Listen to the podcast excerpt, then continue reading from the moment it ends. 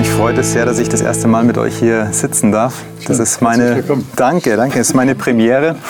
Und ich habe mir im Vorfeld Gedanken gemacht, wie kann man wohl die Premiere einläuten. Und ich dachte mir, ich möchte euch beschenken. Mhm. Und zwar, wie? Jetzt sind hier Theologen am Tisch. Wie kann man Theologen beschenken mit Büchern? Nein, geht nicht, weil äh, ihr, habt eh, ihr habt eh alles gelesen. Ähm, und was ihr nicht gelesen habt, wisst ihr. Ähm, der Gedanke ist, ein leeres Buch, ein Notizbuch, weil ich sehe, ihr habt Stifte hier liegen. Mhm. Ähm, immer mal wieder was zum Mitschreiben, immer mal wieder was, um Gedanken zu erfassen, möchte ich euch ein mhm. kleines Geschenk ähm, überreichen okay. und euch danken, mhm. dass ich ähm, hier sein darf. Schön. Vor einiger Zeit, da war meine Tochter und ich beim Eis essen und äh, da hat meine Tochter eine sehr intensive Frage gestellt, die sie wahrscheinlich gar nicht so intensiv, doch, sie hat sie so intensiv gemeint, aber gar nicht gewusst, was sie philosophisch damit ausdrückt. Ich hatte zwei Kugeln Eis, hier eine. Und sie sagte, Papa, das ist ungerecht. Es ist ungerecht, du hast zwei Kugeln, ich habe eine Kugel. Ähm, äh, wie, wie, wieso, wieso kriegst du mehr? Mhm. Und in dem Moment hat es mich so gerissen, weil ich mir gedacht habe, ah, ist das schon interessant. Sie spricht über Ungerechtigkeit, aber was ist denn eigentlich Gerechtigkeit?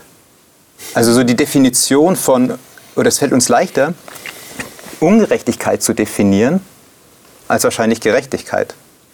Also es ist wahrscheinlich jetzt ungerecht, es liegen hier nur zwei Bücher gerade. Ja, ja. Und ähm, für Daniela ist, ist kein Buch da. Ja? Wie, wieso hat Daniela kein Buch? Äh, äh, ich habe es ja weitergegeben. Ja, ja. okay. Äh, heute, heute ist das Thema aber nicht Nächstenliebe oder soziale Gerechtigkeit, sondern Gerechtigkeit. Ja, wie, wie, wieso bekommt Daniela nichts? Und natürlich versucht man, es gerecht wirken zu lassen. Du gibst dein Buch weiter oder die Frage, ja, warum bekommt Daniela äh, gerade kein Buch?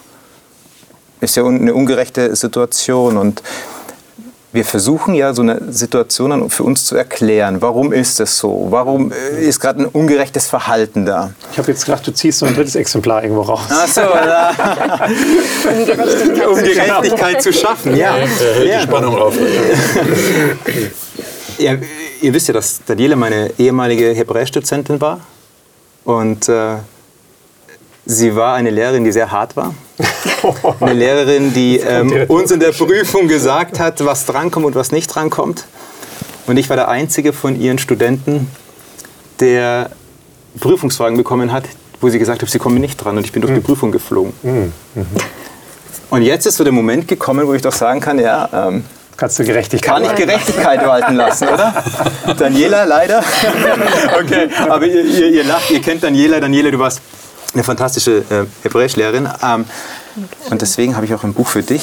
Vielleicht ähm, ist es äh, jetzt vielleicht ungerecht, dass es weiß ist und ähm, oh, nicht schwarz schön. ist. Vielen Dank. Aber so für mich so die Frage, woher kommt unsere Sehnsucht danach, äh, dass es immer gerecht ablaufen muss? Ähm, beziehungsweise, dass wir, dass wir uns danach sehnen, äh, dass, dass Gerechtigkeit existiert, dass wir ähm, gerecht behandelt werden, aber nicht nur wir selbst, sondern auch das Umfeld um uns herum.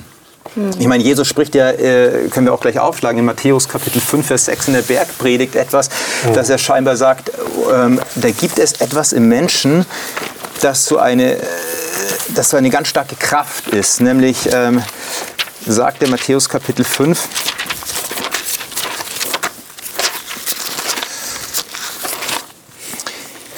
Vers 6, Selig sind die, die da hungert und dürstet nach Gerechtigkeit. Das ist ja schon existenziell. Ne? Also mhm. Hunger und Durst, das sind ja Bedürfnisse, grundlegende Bedürfnisse, denn sie, denn sie sollen satt werden.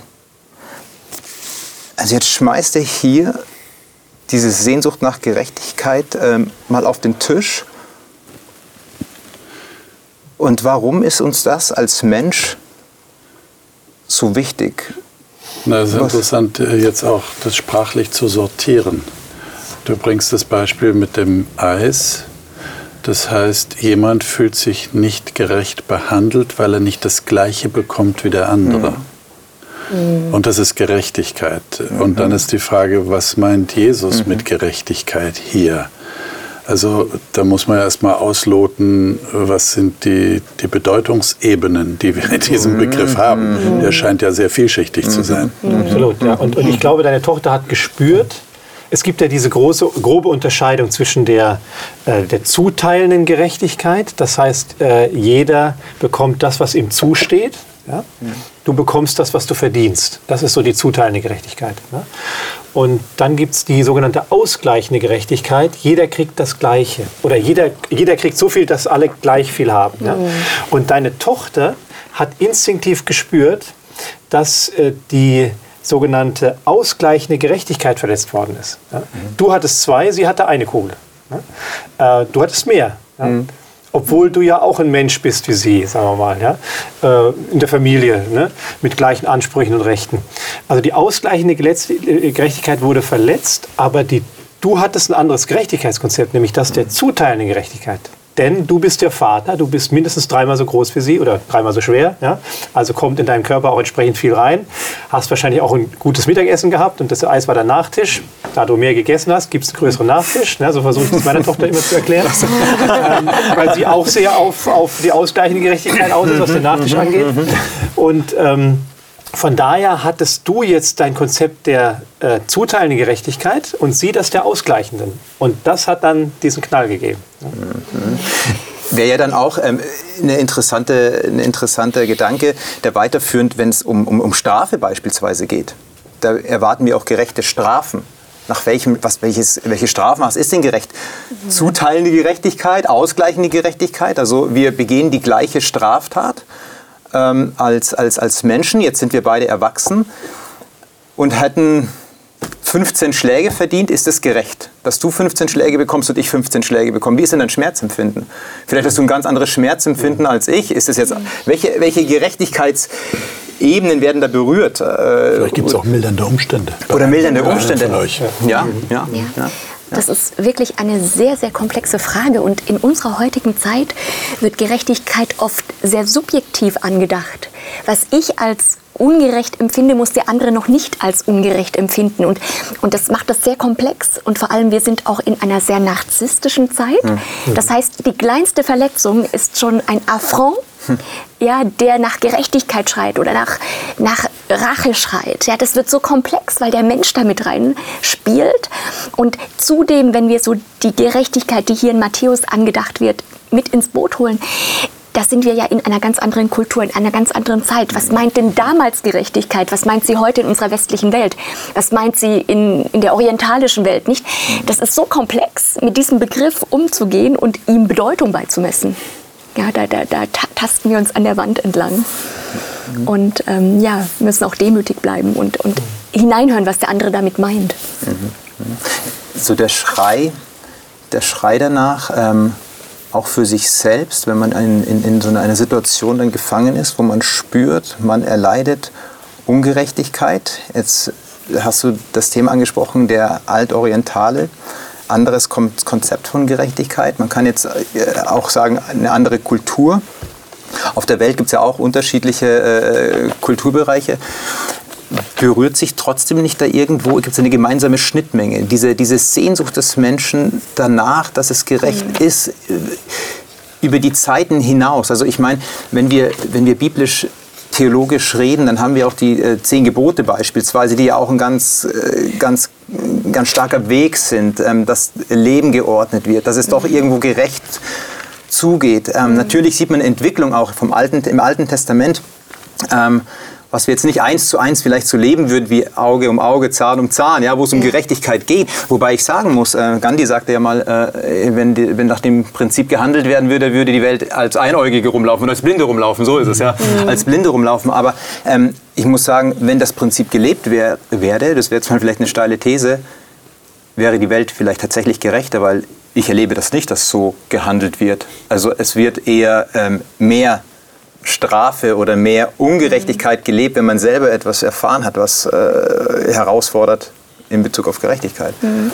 Und, und wenn man sich rächt, weil man ungerecht behandelt worden ist, Rache ist immer irrational und, mhm. und ähm, übersteigt im Prinzip dieses Prinzip der Gerechtigkeit, das ja auch mit diesem Gesetz aus dem alten Orient aufrechterhalten werden sollte. Mhm. Ja, jeder oder Auge unter Auge im Hebräischen mhm, eigentlich, Auge, mhm. Auge unter Auge. Jeder hat seinen Platz. Ja, jeder hat, ist einzigartig in Raum und Zeit und hat ein Recht, seinen Platz zu haben in dieser Welt. Ja, das könnte man damit auch zum Ausdruck bringen. Und interessanterweise stellen ja. diejenigen, die Rache geübt haben, dann hinterher fest, dass es sie nicht wirklich befriedigt hat. Ja. Sie haben jetzt kein besseres Gefühl hinterher. Zum Teil vielleicht, aber es ist, irgendwas bleibt zurück. Ich, ich habe mich zwar gerecht an dem anderen, ja, äh, viele Filme, ja, Kriminalfilme und so Thriller, die leben ja von diesem Gedanken. Da ist einer, der Unrecht tut und der andere rächt sich. Mhm. Und dann bekommt der Zuschauer den Eindruck, aha, das ist der Gute, ja, der äh, rächt sich jetzt an dem Bösen. Und dann ist die Frage, ist jetzt alles gut? Äh, nein, es ist nicht alles gut, mhm. wenn man selber gerecht Gerechtigkeit mhm. versucht hat zu schaffen, mhm. herzustellen. Du hast ja auf den Text in Matthäus 5 jetzt auf die Bergpredigt rekurriert, wo der Begriff davor kommt. Und ich glaube, dass Jesus hier ganz bewusst Dinge auch aufgreift, die natürlich in der alttestamentlich-jüdischen Gedankenwelt verwurzelt sind. Ne? Und dieser Begriff hier, Dikaiosine für Gerechtigkeit, der ist vermutlich von manchen alttestamentlichen Begriffen, Zedek oder Zedakah oder so, äh, mhm. abgeleitet. Ne? Und wäre wär mal spannend zu fragen, was versteht denn die Bibel selber und vor allem das Alte Testament unter Gerechtigkeit? Kommt ja oft vor. Ja? Also nicht nur bei Jesus hier, sondern auch im Alten Testament äh, wird von Gerechtigkeit gesprochen. Was heißt denn das? Ist das eine ausgleichende, also alle Menschen gleich behandelnde ja. Gerechtigkeit oder ist das eine zuteilende Gerechtigkeit? Gott gibt jedem, wie er verdient hat. Mhm. Ähm, oder eine andere noch, also was für ein Gerechtigkeitsverständnis hat denn so das Alte Testament? Ähm, oder welche, welche Vorstellung gibt uns die Bibel hier? Mhm. Es werden ja auch Menschen im Alten Testament als gerecht bezeichnet. Also Noah beispielsweise oder ganz der klassische Text Abraham, ja, der, oder Abraham damals noch in Kapitel 15. Was Luther mit Form übersetzt, ist interessant. Genau, also genau. Also richtig. schon eine, Bedeutungs, eine Deutung des Begriffes. Richtig, genau, richtig, dass es in so eine Richtung geht, ja. Ähm, und dann, dann siehst du aber diese Menschen und ihr Leben. Die Bibel erzählte die Geschichte des Menschen, aber die Bibel bezeichnet auch gleichzeitig den Menschen als gerecht. Mhm. Und dann siehst du das Leben und denkst dir so, okay, das ist mal eine interessante Zuordnung der Gerechtigkeit. Abraham beispielsweise, müssen wir nur Hager fragen, wie gerecht Abraham war wirklich. Mhm. Also äh, es fordert ja schon heraus, äh, wenn ein Mensch als gerecht beschrieben wird, aber dann doch für das Umfeld oder für seine Umgebung oder für andere Menschen als ungerechte handelnde Person wahrgenommen wird. Mhm. Genau, mit all den Fauxpas, die mhm. Abraham mhm. begangen hat. Nicht? Mhm. Äh, seine Geschichte wird ganz ehrlich erzählt. Und dieses Zadik, das, das Gerechtsein, ist im Alten Testament auch ein sehr beziehungsorientierter Begriff. Ja? Und, und auch in Bezug auf Gott verwendet letzten Endes ist mhm. Gott Zadik. Mhm. Und, und ich habe da zwei schöne Gebete, die das zum Ausdruck bringen im Alten Testament, wo, wo auch Gerechtigkeit mit ganz positiv belegten Begriffen in Parallelismen gebracht wird, wie Barmherzigkeit, Wahrheit. Mhm. Also Gerechtigkeit mhm. ist im Alten Testament kein negativer Begriff. Mhm. Und dahinter steht auch kein blutrünstiger Gott, der Gerechtigkeit schaffen will um jeden mhm. Preis, sondern Gerechtigkeit beispielsweise ist auch, Gott ist gerecht, wenn er die Menschen erlöst und rettet. Ja, und Gott bricht seinen Bund nicht, der Mensch bricht ihn und dass er den Bund nicht bricht, ist ein Zeichen seiner Gerechtigkeit. Ja, er, er bleibt beim Menschen, mhm. auch wenn der Mensch den Bund übertritt und er sagt sogar, selbst wenn du den Bund übertrittst, eigentlich müsstest du sterben, ich sterbe für dich. Ja, dass mhm. dieser Bund weiter bestehen kann, mhm. existieren kann. Das wird auch mit Gerechtigkeit in Verbindung gebracht. Es ist eine, eine Art zu sein. Das heißt, es ist eine und ganze Sammlung von Begriffen, die mhm. Gott äh, für sich in Anspruch nehmen kann, die alle eigentlich Beziehungsbegriffe sind. Chesed ja. und äh, äh, äh der Begriff Aman, ja, äh, Emunah, also die Wahrheit, die ja auch ein Beziehungsbegriff ist. Ja. Ja. Im Gegensatz zu unserem griechischen Denken, Wahrheit, das sind so Wahrheitssätze, ja, die wir irgendwo hinschreiben, sondern das ist ja Beziehung, Verlässlichkeit, Treue wird es ja auch übersetzt. Genau. Ja. Das genau. ist also alles zusammen. Gerechtigkeit, Treue, Liebe, Gnade, das, all das kommt da rein. Das sind diese unübersetzbaren Begriffe genau. im Hebräischen, genau. wo ein Wort wirklich dann zu klein ist, ja. um es wiederzugeben, genau. wiederzuspiegeln. Ja, ja. Und ich glaube aber, dass die, die Grundlage dafür, äh, der, der erste Schritt sozusagen, ähm, die, die, der Charakter Gottes ist, also die Eigenschaft Gottes. Unabhängig jetzt mal von der menschlichen Auswirkung.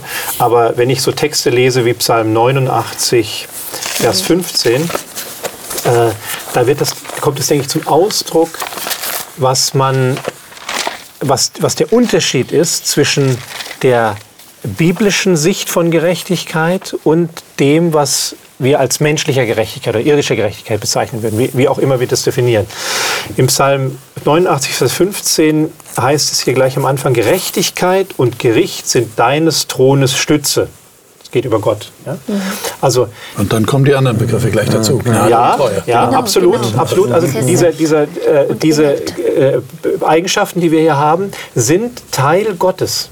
Also das ist die Grundlage, das Fundament sozusagen seiner Regierung. Ja? Ähm, und ich glaube, dass das sozusagen der biblische Ausgangspunkt für Gerechtigkeit ist. Gerechtigkeit heißt, da ist was verankert im Charakter Gottes und das wirkt jetzt aus auf die Beziehung zu den Menschen zum Beispiel.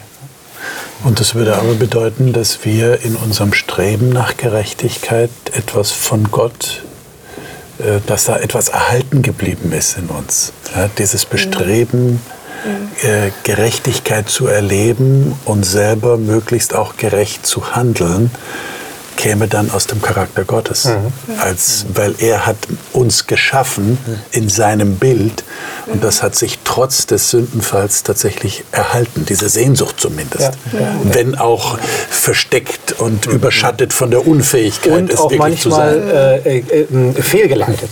Ja? Also ich glaube, dass das Grundanliegen, Gerecht, Gerechtigkeit walten zu lassen, dass das letztlich äh, das, dieser diese Widerspiegelung des Charakters Gottes ist, die er uns in, in uns hineingelegt hat. Äh, aber äh, die Problematik ist, wenn wir es von der Quelle abtrennen, von der Quelle der Gerechtigkeit des Universums, dann bestimmen plötzlich andere, wo, wo das hingeht, diese Sehnsucht, oder wie sie erfüllt wird. Mhm. Und das führt dann eben zu, zu solchen Fehlschlüssen und Fehlleitungen. Also man, man, braucht letzten Endes doch eine letztgültige Referenz für das, was Gerechtigkeit Absolut. ist. Und nicht unbedingt Instagram und Facebook, die sagen, was Gerechtigkeit ist. Das ist zu wenig. Das ist zu wenig. Und ich finde es faszinierend, dass die Menschheit trotz Jahrtausender Geschichte in einer ungerechten Welt sich nicht an Ungerechtigkeit gewöhnt hat. Mhm. Eigentlich, wenn man das evolutionär betrachten würde, müsste sie sich irgendwann an diesen ungerechten Zustand gewöhnen. Hat mhm. sie aber nicht. Ja. ja. sie, die Menschheit, die ringt oder schreit nach Gerechtigkeit. Mhm. Und das zeigt schon, dass uns, unser Ursprung mit Gott beginnt, ja, und dass da mehr ist als, als nur eine Maschine, die auf dieser Erde mhm. lebt für ein paar Jahre. Und, Zumal und du eben auch diesen übergeordneten Maßstab dann hast, denn wo ja. machst du Gerechtigkeit fest? Ja. Meine, eine meiner Nachbarinnen früher, die äh, hat so immer gesagt, das Universum, ja, also kennt man ja, ne? das Universum und ich bin damit in Kontakt und Karma und es sorgt dafür. Und ich habe ihr mal eine Frage gestellt, nämlich äh, wie sie mit Leid umgeht. Ähm, und dann hat sie, ja, das ist halt schlimm, traurig und so weiter. Ich gesagt, ja, aber wenn ich nach dem Prinzip des Karmas lebe, ja, dass er Gerechtigkeit irgendwo bringt und ich auf einmal die Diagnose bekomme, Krebs, was habe ich nur in der Vergangenheit getan, dass jetzt mir diese Gerechtigkeit, diese gerechte Strafe, ähm, die Krankheit äh, zugeführt wird, dann macht mich das ja auch als Außenstehender, wenn ich daran glaube, dass es so läuft, gar nicht mehr empathisch für meine Mitmenschen. Ja. Also Winfried, wenn du sagst, ja, ich, ich bin krank und wir glauben beide ans Universum, ans Karma, dann sage ich dir, ja, Winfried, selber schuld, ne? selber schuld ja, ähm, ja, mach's gut, ja. Also, äh, das, das, das ist doch dich, das, das, aber das spielt doch nicht, wie du gesagt hast, so die tiefste Sehnsucht in uns Menschen ähm, widerspricht nicht, spricht nicht das an, wonach wir uns sehnen.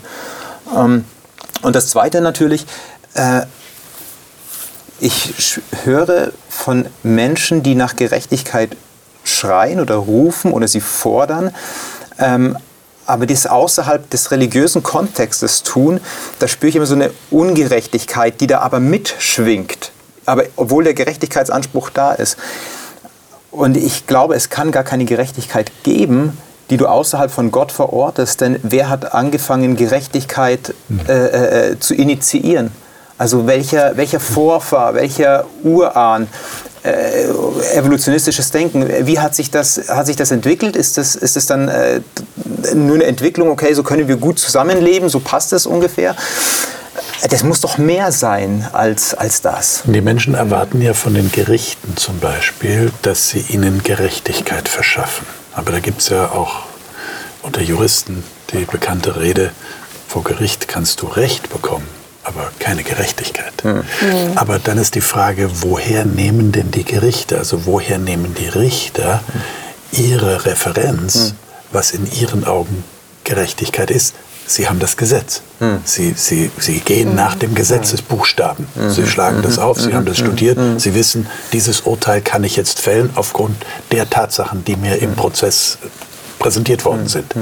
Aber woher kommt denn das Gesetz? Und mhm. vor allem, in welcher Form ist es denn geschrieben worden? Wer hat es denn gemacht? Das Parlament hat das Gesetz gemacht. Also die Volksvertreter. Wonach haben die sich denn gerichtet, als sie dieses Gesetz gemacht haben? Mhm. Woher wissen sie denn, dass das strafwürdig ist, was mhm. da mhm. verübt worden ist? Mhm. Also äh, wir kommen immer wieder auf diesen Punkt, wo ist die eigentliche Referenz? Mhm. Wo nehme ich denn mein Verständnis von Gerechtigkeit her? Zumal du als Kind ja auch nicht sagst, ja, es wurde im Parlament beschlossen, also ist es gerecht, das verstehst du ja gar nicht. Du hast ja, ohne dass du es definiert hast, für dich selbst selber oder, dass es für dich definiert wurde, das Gespür schon in dir. Also keiner sagt so, also im Bundesgesetzbuch, da steht aber das und das, nee, da bin ich voll dagegen. Die Würde des Menschen ist unantastbar, nee, da bin ich voll dagegen. Hm. Nee, das hat ja einen Widerhall in uns. Ja, das macht Sinn. Es ist nicht einfach nur von irgendwelchen Leuten erfunden, sondern es fängt uns ja fast auf mit dem, was wir bringen. Und der Angeklagte hat ja auch eine bestimmte Sicht der, der sagt vielleicht, äh, nee, also das Urteil finde ich ungerecht, weil er für sich selber mildernde Umstände vielleicht ins Spiel bringen möchte. Mhm. Äh, ja, wie, wie der, der Syrer, der in Syrien ähm, 4000 Leute gefoltert hat mhm. ja, und der Folter vorgesessen hat, angeblich. Und die Verteidigung sagt, nee, nee, der muss freigesprochen werden, weil der hat nicht wirklich selber das gemacht, ja. sondern der hat davon gewusst, aber er konnte ja nichts dagegen tun. Ja. Mhm. Und dann gibt es aber Zeugen, die sagen, nee, nee, wir erkennen den und der hat der hat tatsächlich gefoltert. Ja. Also das heißt, wie, wie, wie wird jetzt Gerechtigkeit geschaffen aus der Sicht des Gerichts oder der Zeugen oder der Opfer und aus der Sicht des Täters? Das ist gar nicht einfach. Und, und zudem, wenn du gerade die Würde des Menschen ansprichst, die unantastbar ist, oder das Gesetz, das seine Prinzipien hat, so erlebt man doch in der Realität Widersprüche.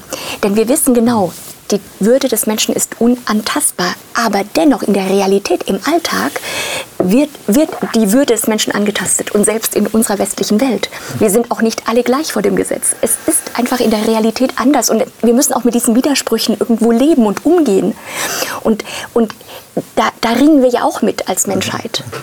Ja, ähm, auch wenn wir Gerechtigkeit wollen und, und dafür eintreten, da ist immer ein bisschen Ungerechtigkeit mit im Spiel. Und die große Frage ist, wie, so auch Gott hilf mir, ja, dass, dass mein Leben gerecht wird. Oder mhm. wir brauchen auch da wieder jemanden, der, der uns erst in Erinnerung ruft, was denn wirklich Gerechtigkeit ist. Ja, und, und mhm. was sind denn die Grundsätze der Gerechtigkeit? Das Gesetz, ne, das kennen wir ja auch aus der Tora etc. Das sind große Fragen, die, die, die offen bleiben. Und äh, auch dann, wenn das Gefühl uns manchmal täuscht, äh, gibt es ja Gerechtigkeit. Ja? Also ich würde sagen, nicht immer ist es so, dass man, dass man sich auf das Gefühl verlassen kann. Ja?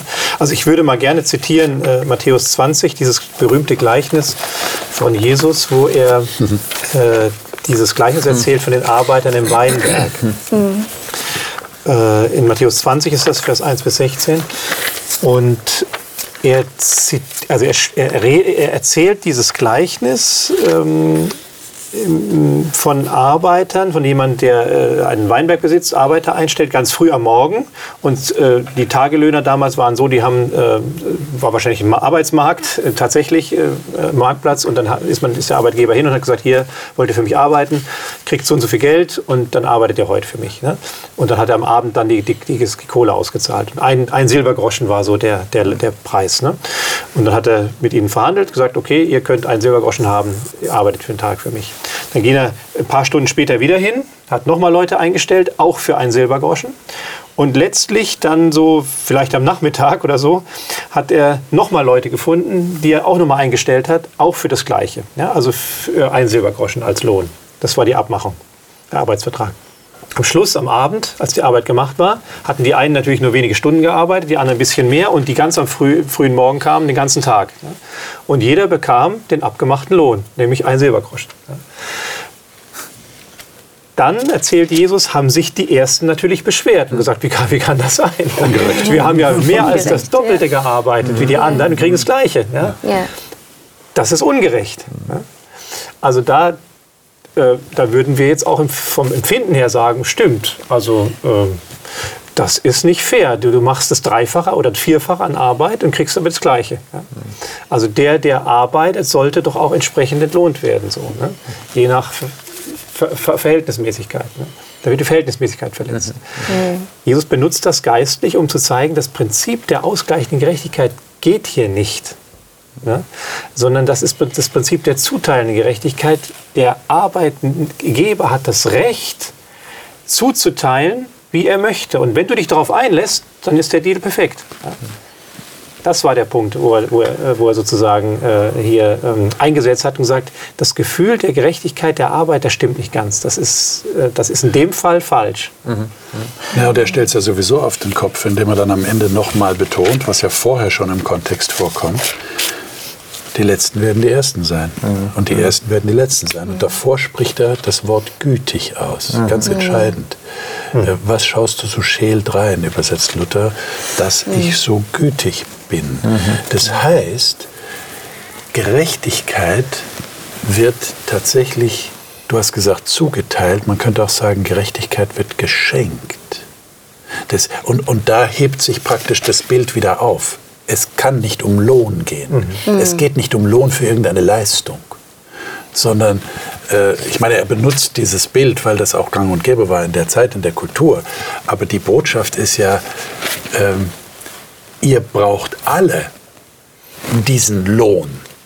Aber es ist eigentlich kein Lohn für Leistung, die ihr gebracht habt, sondern es ist ein Geschenk. Weil jeder von euch, egal ob er zuerst kommt oder zuletzt kommt, braucht dasselbe. Und das ist die Gerechtigkeit, die eben nur von Gott kommt. Und da sind wir jetzt wieder beim, im geistlichen Bereich, wo sozusagen diese anderen Prinzipien nicht unbedingt greifen. Also äh, wo, wo Gottes Gerechtigkeit gilt, die nochmal eine andere Stufe hat als das, was wir als austeilend oder ausgleichend oder so verstehen. Und das ist genau der interessante Punkt. Die Gerechtigkeit Gottes ist eben verbunden mit, die, die kann man nicht isoliert sehen und vor allem nicht mit unserem Verständnis im Hinterkopf, was wir unter Gerechtigkeit verstehen, mhm. weil wir eben immer die ausgleichende Gerechtigkeit im Hinterkopf haben, mhm. sondern es ist verbunden mit Güte, mit Chesed, mit, mhm. mit, äh, mit der Wahrheit, mit der Treue Gottes, mit der Gnade Gottes. Ja?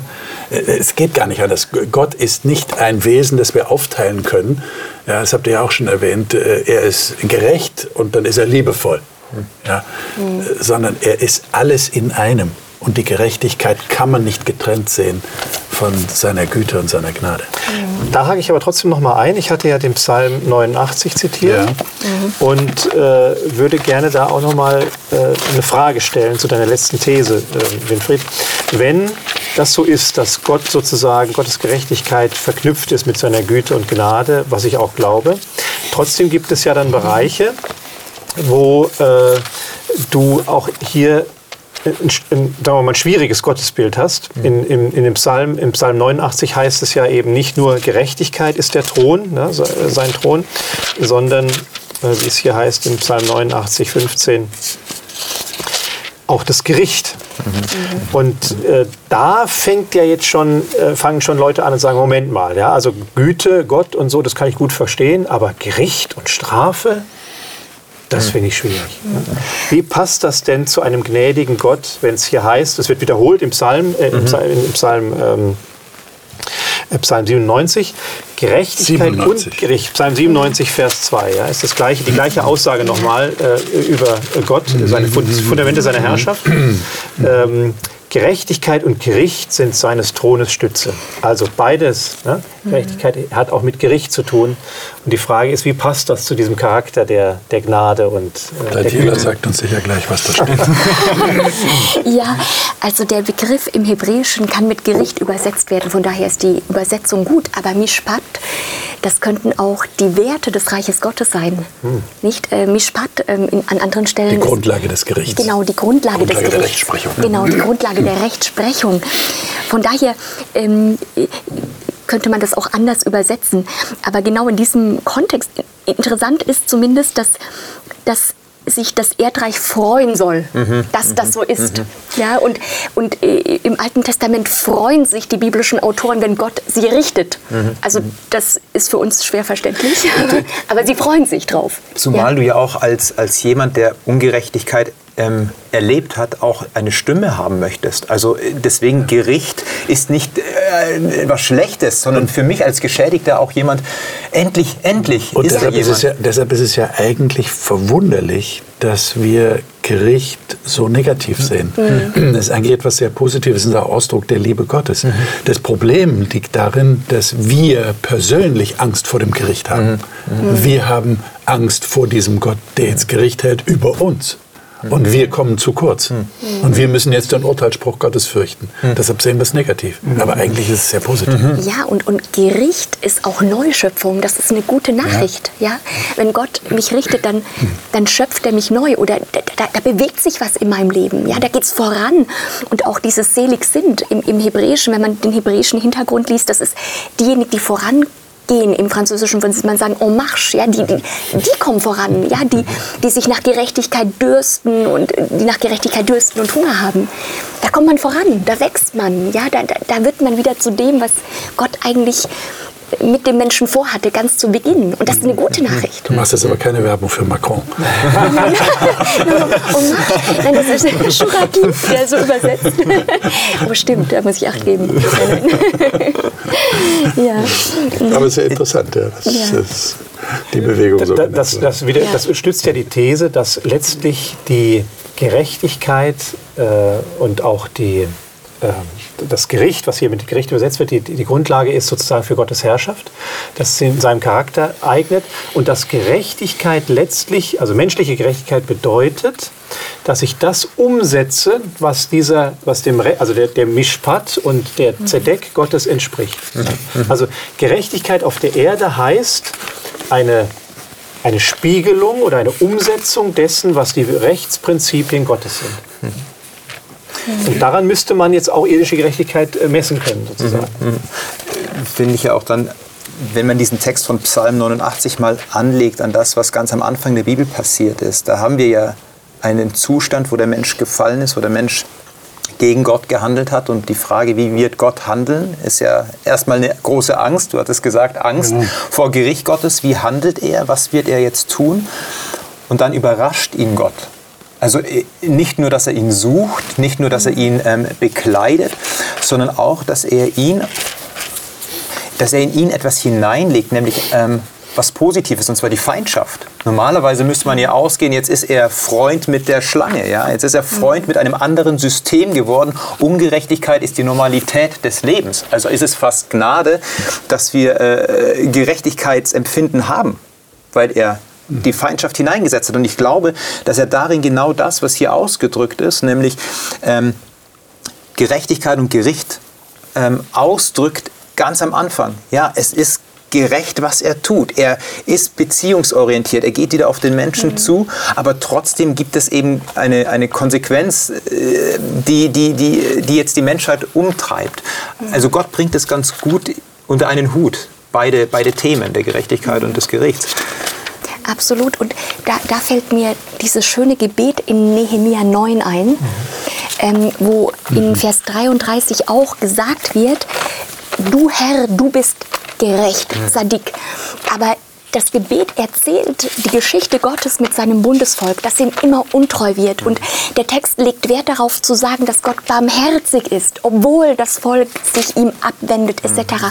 Und dann fällt dieser Spruch, du bist gerecht. Ja, in all deinem Tun mit uns bist du gerecht, aber die Barmherzigkeit kommt immer zum Tragen, diese Chesed, diese Unverbrüchlichkeit ähm, in, in, in seiner Treue seinem Volk gegenüber. Also da, da, sieht man das auch schön, dieses Du bist gerecht. Und Daniel sagt das auch in Kapitel 9 in seinem Gebet. Du bist gerecht. Unsere Gerechtigkeit ist in tausend Stücke zerbrochen, aber du bist gerecht. Das ist auch so der Anker, den der Mensch hat. Ja? Ja. Wir haben es auch in Jesaja 45, wo Gottes Charakter gezeigt wird, äh, als ein Charakter und, oder als Wesensmerkmal Gottes in Vers ähm, 21.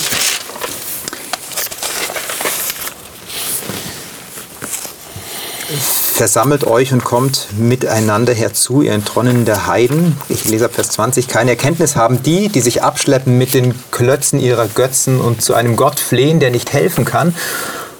Tut es kund, bringt es vor, beratet miteinander. Wer hat dies hören lassen von alters her und vor Zeiten verkündigt?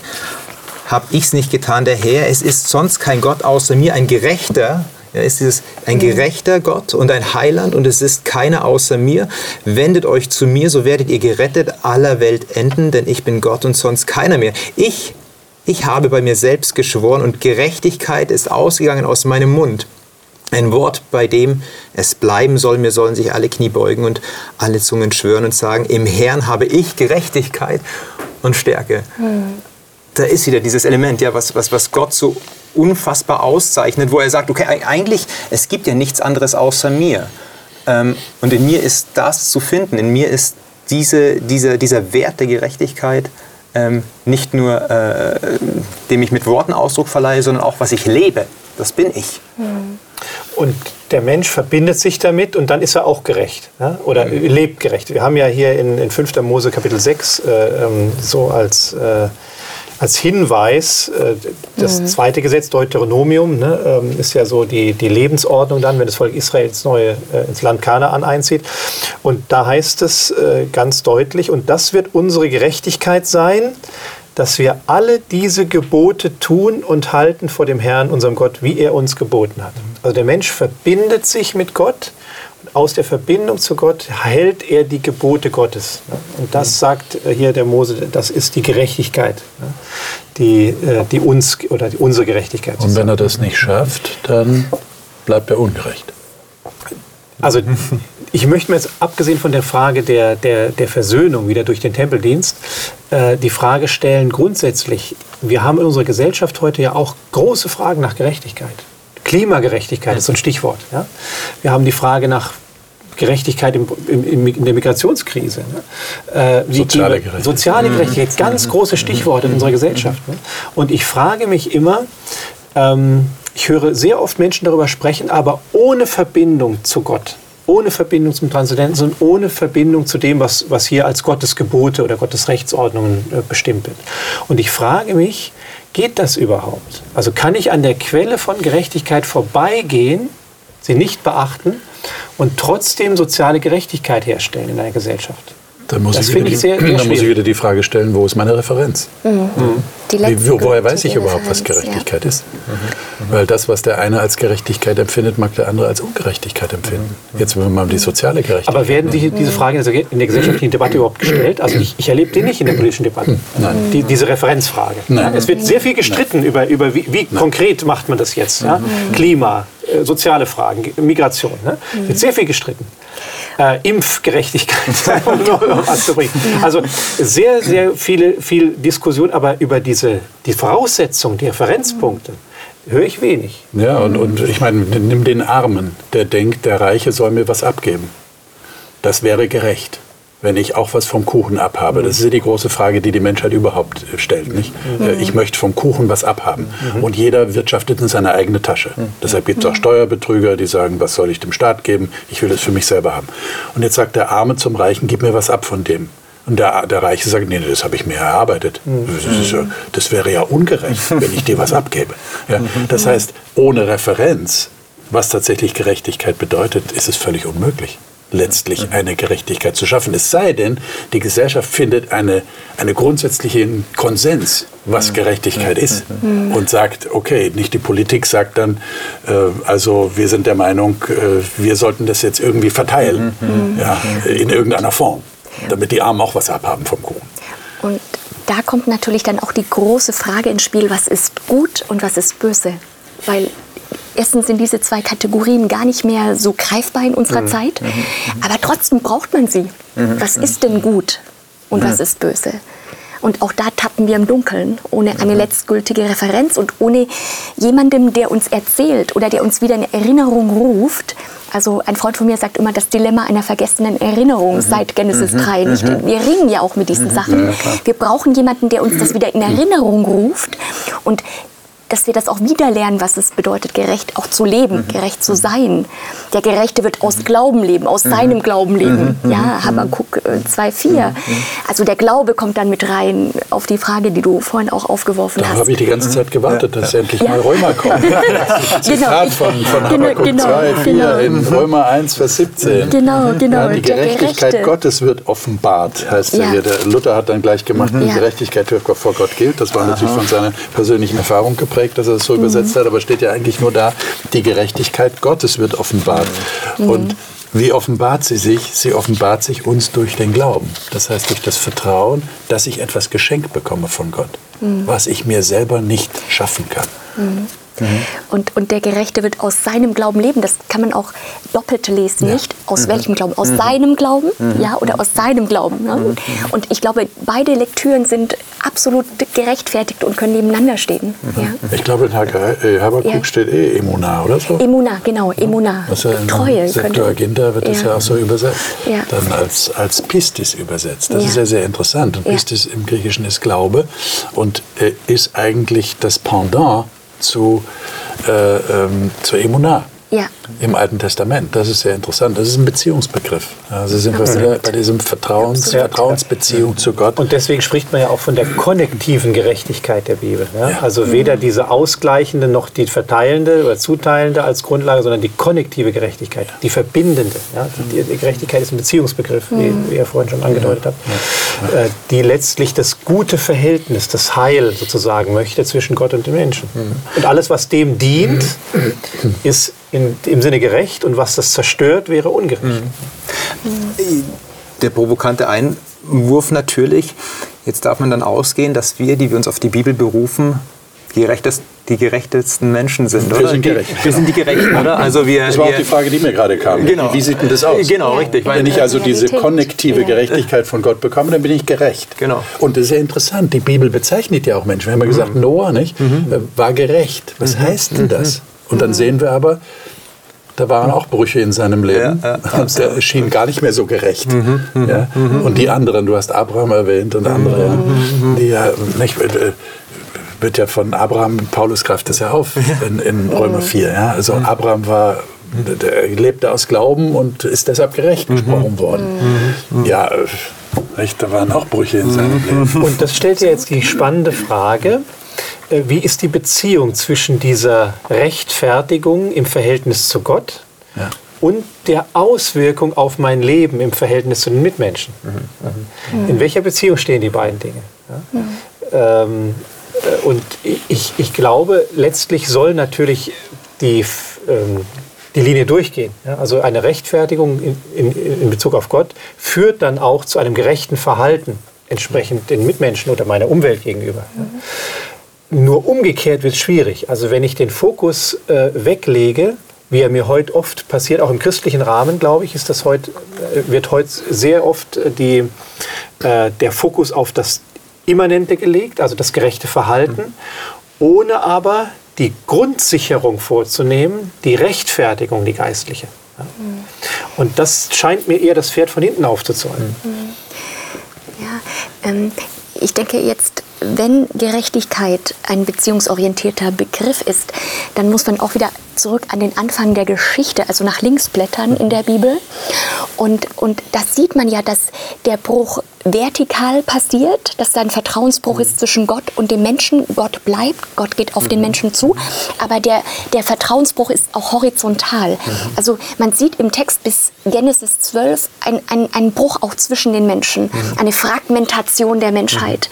Und dann ab Kapitel 12 wird der Autor langsamer in seiner Erzählstruktur und dann beginnt das mit Abraham und, und man hat den Eindruck, dass die Verbindung Gott-Abraham, diese Freundschaft, mhm. so eine Antwort ist auf die ganzen Beziehungen, die in die Brüche gegangen sind, die so dieses sensible Beziehungsnetz mhm. zwischen uns Menschen und mit Gott wieder heilen soll. Mhm. Mhm. Ja, und das ist eine Beziehung. Die Antwort ist eine Beziehung. Mhm.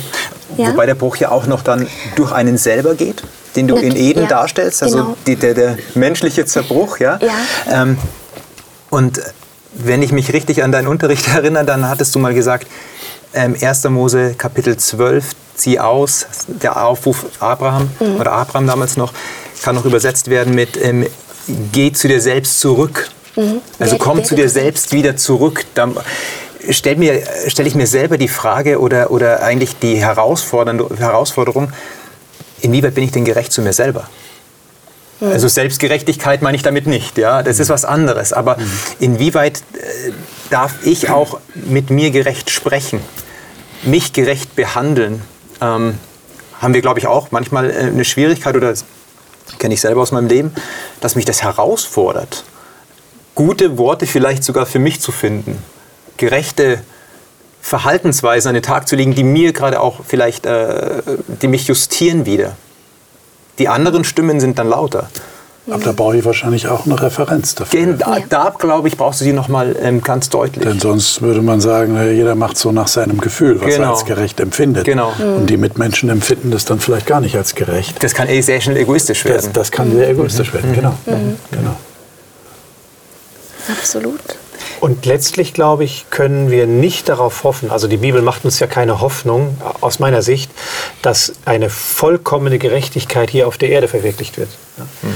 Ähm, es gibt so eine ganz krasse Stelle, die mir immer wieder, äh, also die mich berührt in der Offenbarung. Es ist ja so ein Ausblick auf die Geschichte, auf die Zukunft, die Offenbarung in der Bibel, das letzte Buch der Bibel. Und da gibt es eine Szene, wo berichtet wird, dass so die Seelen der Märtyrer unter dem Altar sind. Ne? Offenbarung Kapitel 6 ist das ähm, ab Vers, also Vers 10. Und äh, die, das sind also Menschen gewesen, die aufgrund des Glaubens getötet worden sind, also Ungerechtigkeit bis zum Letzten erfahren haben. Das Schlimmste, was es gibt, indem du ermordet wirst sozusagen für deinen, für deinen Glauben, unschuldig. Ne? So die schlimmste Ungerechtigkeit wahrscheinlich, die man erfahren kann. Und dieses Blut wird hier so bildlich gesehen, schreit sozusagen zu Gott. Ne? Und, ähm, und die sagen dann, dieses Blut der Märtyrer schreit, Herr, du Heiliger und Wahrhaftiger, wie lange richtest du nicht und rächst nicht hm. unser Blut an denen, die auf der Erde wohnen? Mhm. Also bis zum Schluss haben wir diese Frage. Wann kommt endlich die Gerechtigkeit? Und die wollen ja so eine ausgleichende Gerechtigkeit. Wer sühnt denn hier? So eine sühnende Gerechtigkeit, mhm. man sagen. Ja? Mhm. Wer sühnt denn diese Ungerechtigkeiten, die uns Menschen widerfahren ist hier? Mhm. Und das zeigt mir letztlich, diese Frage zeigt mir, dass letztlich Gottes ist und sein muss, der die Ungerechtigkeiten auf dieser Erde beendet und auch sühnt. Menschlich, innermenschlich ist das nie zu 100 Prozent äh, ähm, also innerweltlich nie zu 100 Prozent machbar. Mhm. Und es ist ja auch eine Entlastung, dass nicht wir selber die Gerechtigkeit schaffen müssen. Ich meine, mhm. natürlich wird jetzt jemand sagen, ja, doch, doch, doch, wir müssen schon schauen, dass es gerecht zugeht in unserer Gesellschaft und in unserer Familie und in unseren Beziehungen. Äh, natürlich. Aber äh, global können wir und brauchen wir auch keine Gerechtigkeit schaffen, weil wir können es nicht. Das kann nur Gott. Und, und, er wird die Gerechtigkeit herbeiführen. Und das Interessante ist, dass er aber schon vorher bereit ist, uns an seiner Gerechtigkeit Anteil haben zu lassen. Ganz persönlich, ganz existenziell. Ja, ich darf diese Gerechtigkeit Gottes für mich in Anspruch nehmen und darf dann, ich sage das jetzt mit aller Vorsicht, und aller Zurückhaltung ein gerechterer Mensch werden. Mhm. Ja, hoffentlich, dass es Auswirkungen hat, auch auf meine Beziehungen um mich herum. Ja. Und, und keiner kann so gut Biografie lesen wie Gott. Wir können den anderen nicht lesen, wir können das Herz des anderen nicht wirklich interpretieren, nicht? Und, und wir dürfen auch immer im Gedächtnis behalten, dass dieser Gott selbst in diese Welt gekommen ist und ungerecht behandelt wurde. Wahrscheinlich mhm. keiner, mhm. Äh, der jemals in dieser Welt war, wurde so ungerecht behandelt wie er. Also er hat Ungerechtigkeit am eigenen Leib erfahren. Mhm. Ja, und mhm. wie ist er damit umgegangen? Mit sehr viel Takt, mit sehr viel innerer Größe ganz fest in seinem Vater verankert. Ja, er, er, hat das ausgehalten. Er hat keine Angst davor gehabt, hinterfragt zu werden, angegriffen zu werden. Er hat sich verletzbar gemacht. Er hat das ausgehalten, mit Würde getragen, ja, mit Gerechtigkeit getragen, so mit einer existenziellen Gerechtigkeit. Und, und das könnte auch ein, ein, ein schönes Vorbild sein für uns, ja, wenn wir ungerecht behandelt werden. Mhm. Weil das stimmt, ähm, in dieser Welt wird die letztgültige Gerechtigkeit wahrscheinlich niemals Wahrheit werden. Das ist klar, da muss Gott schaffen. Aber das kann ja wieder zu zwei Extremen führen. Ne? Und die Frage ist, wo ist der Mittelweg? Auf der einen Seite das Extrem, dass man sagt, ähm, also wenn Gott die Gerechtigkeit macht, dann haben wir damit nichts zu tun. Also ich kann global eh nichts machen. Dann, dann lebe ich mein Leben und fertig. So, ne? Und das wirft ja, kann ja Christen vorgeworfen werden, dass sie vergeistlichen. Ne? Also dass, dass sie dann ihre politische... Und man, passiv zurückziehen. So passiv, genau. Dass sie, dass sie Umwelt geht eh den Bach runter ja, und so weiter. Also da werden dann... Äh, kann man den Vorwurf erheben, dass die Christen sich darum nicht scheren, ihre Verantwortung nicht wahrnehmen. Diese Erkenntnis darf kein Ruhekissen werden. Und auf, und auf der anderen Seite hast du dann wieder den Aktivismus, ja, der diese, der diese äh, ähm, letztgültige These, dass Gott es ist, der Gerechtigkeit schafft, nicht wahrhaben will, sondern es in der eigene Hand nimmt. Mhm. Und zwischen diesen beiden Extremen, mhm. wo bewegt man sich da als Christ? Oder was ist unsere Verantwortung ja, in Bezug auf Gerechtigkeit? Mhm. Auch global. Ja. Ich meine, die Kirche ist eine globale Kirche, Kirche Jesu Christi ist immer global und hat damit auch letztlich eine globale Verantwortung. Mhm. Ähm, und die Frage, die sich stellt, ist, in, wo in diesem, dieser Spannbreite soll sie sich bewegen in Punkt auf Gerechtigkeit? Vielleicht geht es einfach um, um mich persönlich, dass ich in dem kleinen Kreis, in dem ich mich bewege, nach Kräften mich bemühe, Gerechtigkeit zu schaffen, Gerechtigkeit walten zu lassen in meinem eigenen Leben und im Leben anderer Menschen, soweit ich Einfluss habe und Einfluss mhm. nehmen kann. Mhm.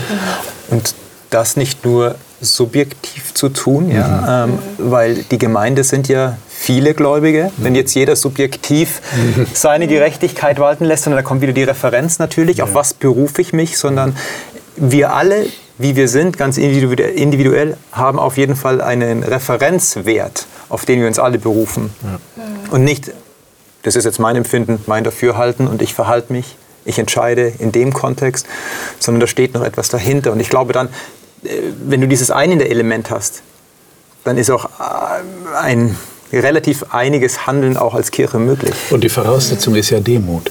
Die Voraussetzung, Gerechtigkeit Gottes für mich in Anspruch zu nehmen, heißt ja, ich habe sie nicht. Mhm. Und ich kann sie mir auch nicht selber schaffen. Mhm. Das heißt, ich muss meine eigene Begrenzung erstmal mal mhm. anerkennen, um überhaupt meine Hand zu öffnen, um das Geschenk entgegenzunehmen. Ja. Und das ist ein ganz wichtiger Punkt. Und in dieser, wenn ich dann die Gerechtigkeit Gottes in meinem Leben empfangen habe, dann, dann bedeutet das, dass ich demütig mhm. auch anderen begegne. Mhm.